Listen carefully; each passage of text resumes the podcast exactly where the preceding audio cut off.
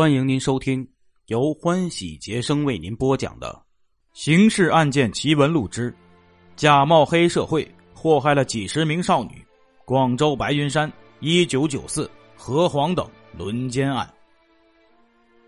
一九九四年十一月二十二日夜，坐落于广州市东山区海印桥附近、名为费城的舞厅，此时正是鼓乐喧天，人影舞动。在闪烁的霓虹灯下，三张年轻稚气的脸正注视着拥挤的舞池。小姐，请你跳舞啊！几个十七八岁的小伙子向少女们发出了邀请。时间随着一支支舞曲的起始而流逝，夜更深了。当时钟刚刚敲过十二下后，舞会结束了。那三女七男陆续走出了舞厅，一起去吃宵夜啦。一个青年说：“紧接着，在其他几个男青年的附和下，三名少女被推推搡搡的上了出租车。红色的出租车一阵烟似的消失在夜幕中。这是一个废弃的防空洞，位于白云山风景区盒子岭。此时，白云山公安分局的几名民警正一边回忆着刚刚接到的报案：三个少女在家长的陪同下。”泣不成声的向民警们诉说着：昨晚午夜，三名少女被七名男青年从费城舞厅带出后，到广元路附近的大金钟路边的赣东大排档饭店吃夜宵。吃完后，这七名男青年将三名少女劫持到这个防空洞，分别将他们轮奸数次，直到天亮后才放他们走。案情重大。民警们在这阴暗的山洞内倍加仔细的进行现场勘查，洞内凌乱不堪，地上乱七八糟的扔着多块擦拭过的卫生纸，几支已经烧过的和尚未烧过的蜡烛随意的扔在角落里，地面上铺着旧草席一张，另外还有总督牌香烟盒多个。除此之外，狡猾的案犯。再没有留下其他有价值的痕迹，而惊吓之余的受害者们也没有给警方提供关于案犯的特定特征。数小时的现场勘查结束，民警们怀着沉重的心情回到分局。经过讨论，大家一致认为此案系团伙作案，有预谋的以席铺地，自备照明用具，作案的手段十分恶劣。由于案犯留在现场的特征甚少，故无法明确的一线追踪。最后，公安分局决定立即成立专案组，一方面组织力量带被害人晚上到费城舞厅伏击，另一方面白天带受害者到案发地点巡查一番。然而，经过数天的艰苦巡查、访问和伏击守候，都没能发现案犯，怎么办？公安分局领导决定扩大伏击范围，带被害者到费城舞厅附近的河水舞厅、新华舞厅等其他几个娱乐场所去寻找案犯，同时还派民警到大中路的赣东大排档附近。一张缉捕案犯的网悄悄的撒开了。一天，两天，三天，半个月的时间过去了，然而狡猾的案犯。一直没有露面，可是当公安分局研究决定暂时撤回负责伏击的民警后，嚣张的案犯又一次将魔爪伸向了无辜的少女。一九九四年十二月十日凌晨，三名初中二年级的学生何某、谢某、李某在康城舞厅跳舞时，遇到七八名男青年的纠缠。并被他们劫持上了两辆出租车，在盒子岭的防空洞内被案犯轮奸。十二月十一日晚，白云山分局刑警队的办公室灯火通明，分局领导和民警们正眉头紧锁的分析着案情。从现场勘查看，现场留有红色打火机一个，上面印有“深圳免税店”字样，总督牌香烟盒两个。蜡烛树枝和擦拭过的卷筒卫生纸多块，以上这种种证物，不免使民警们的脑海中闪现出二十天以前曾看过的那个现场。最后，经过讨论，大家一致认为，十二月十日何某等人被轮奸案与十一月二十二日李某等人被轮奸案是同一伙人所为。案犯七至八人共同作案，案犯中有喜欢抽总督牌香烟的人。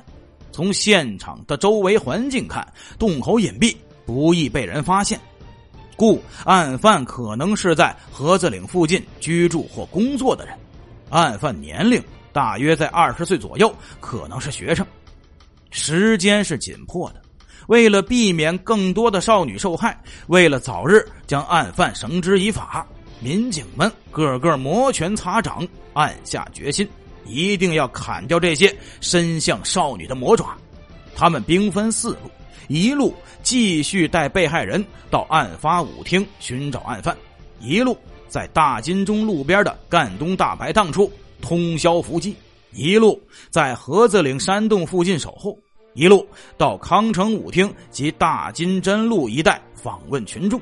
紧张的侦查工作再一次积极而有序的展开了。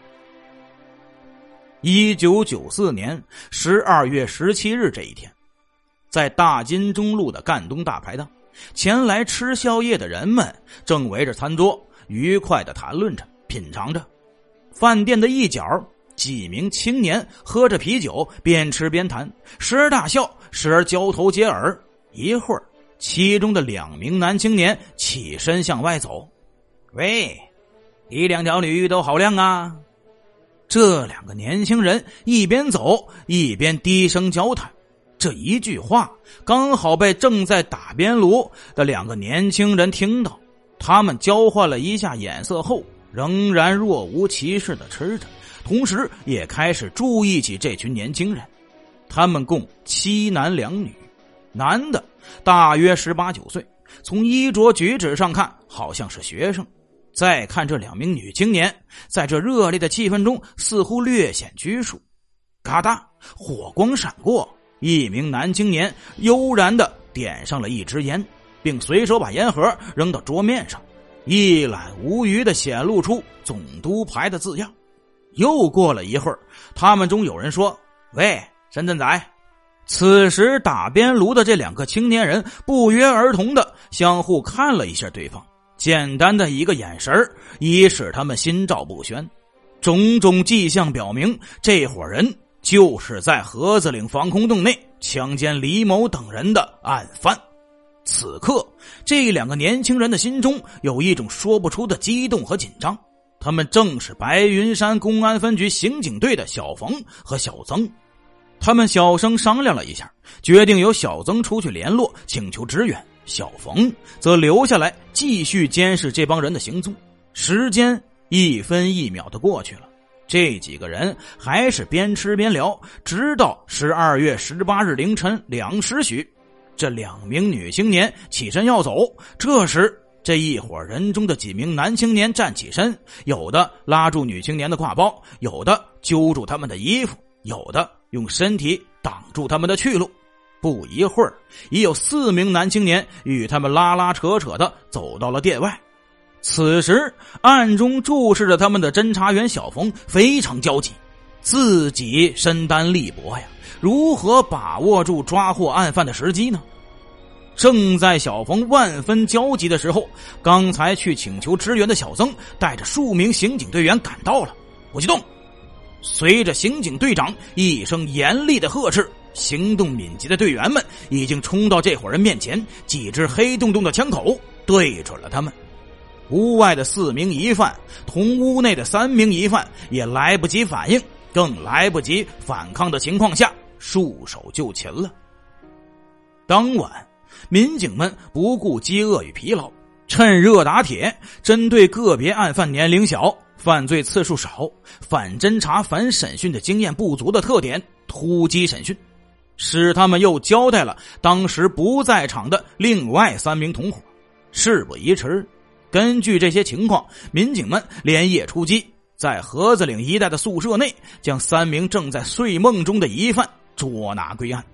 至此，白云山轮奸团伙的案犯全部落网。一九九四年十二月十八日，审讯小组经过初步审讯，发现案犯们均意识到自己所犯罪行的严重性，因而言语闪烁，不肯老实交代。其中更有狡猾的案犯负隅顽抗，拒不认罪。然而，这阻挠不了具有强烈责任感的民警们。审讯小组认真研究了这些案犯的年龄、文化程度、家庭出身等情况，分析了他们的性格特点和心理状态，并结合证据同案犯展开了一场面对面的心理战。警官，你们相信我，我真的只跟他们去过一次。今年只有二十二岁的荣群乐，高中毕业后在家待业。我就是那次在赣东大排档和他们一起吃宵夜，我真的不知道怎么回事我是不知情的。龙群乐，你不要再顽抗了，你究竟干了些什么，犯了什么罪，你自己很清楚，你的同伙也很清楚，我们也相当清楚。威严的审讯员毫不客气的说：“我，我，我真的什么也没干呀，不要冤枉了我呀。”荣范的嘴角稍稍抽搐了一下，但仍然顽固的抵抗。什么也没干，你不要再执迷不悟了。你逃不过我们的侦查，逃不出法律的制裁。我最后一次提醒你啊，坦白从宽，抗拒从严。你看这是什么？一份沉甸甸的资料摆到了案犯面前，这是一份检验鉴定书。原来，刑警队的民警在一九九四年十一月二十二日对李某等三人被强奸现场的勘查中，提取了多块擦拭过的卫生纸。这些证物被送到广州市公安局刑侦处技术科做了进一步的检验，最后认定在几块擦拭过的卫生纸上有案犯荣群乐的精液。荣群乐再也抬不起头来。像一滩软泥一样倒在椅子上，接着老老实实的全部交代了自己的罪行。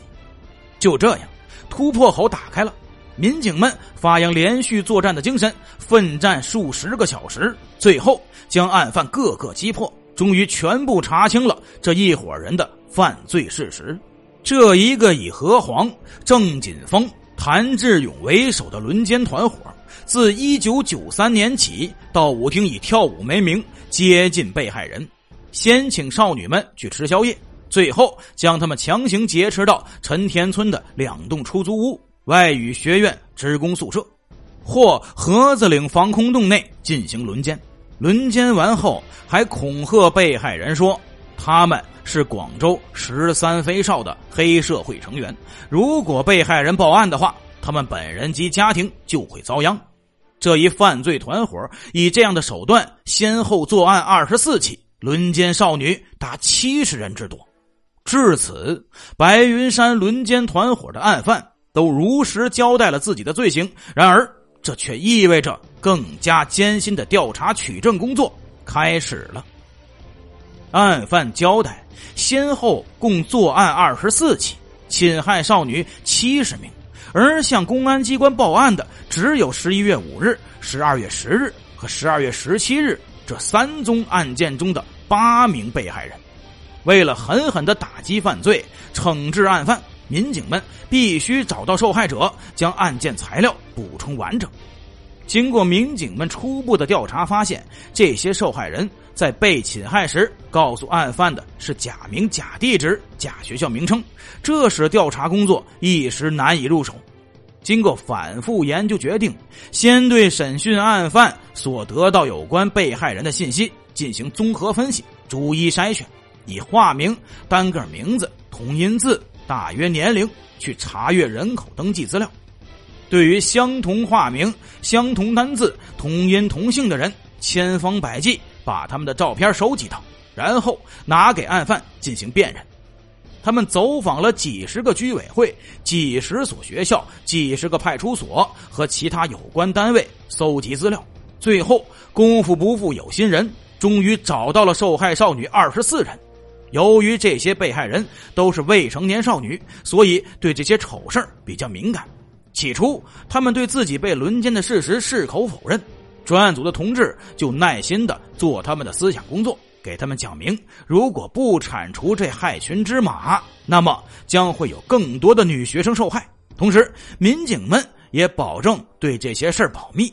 经过队员们长时间、多方面的劝解和说服。终于使他们消除了思想上的顾虑，向公安机关揭发了这伙人的罪行，并配合警方做了司法鉴定，侦破轮奸案件十二宗，基本查清了以何黄、郑锦峰、谭志勇为首的轮奸团伙全部犯罪事实。听众朋友，今天的故事就为您播讲到这里了，感谢您的收听。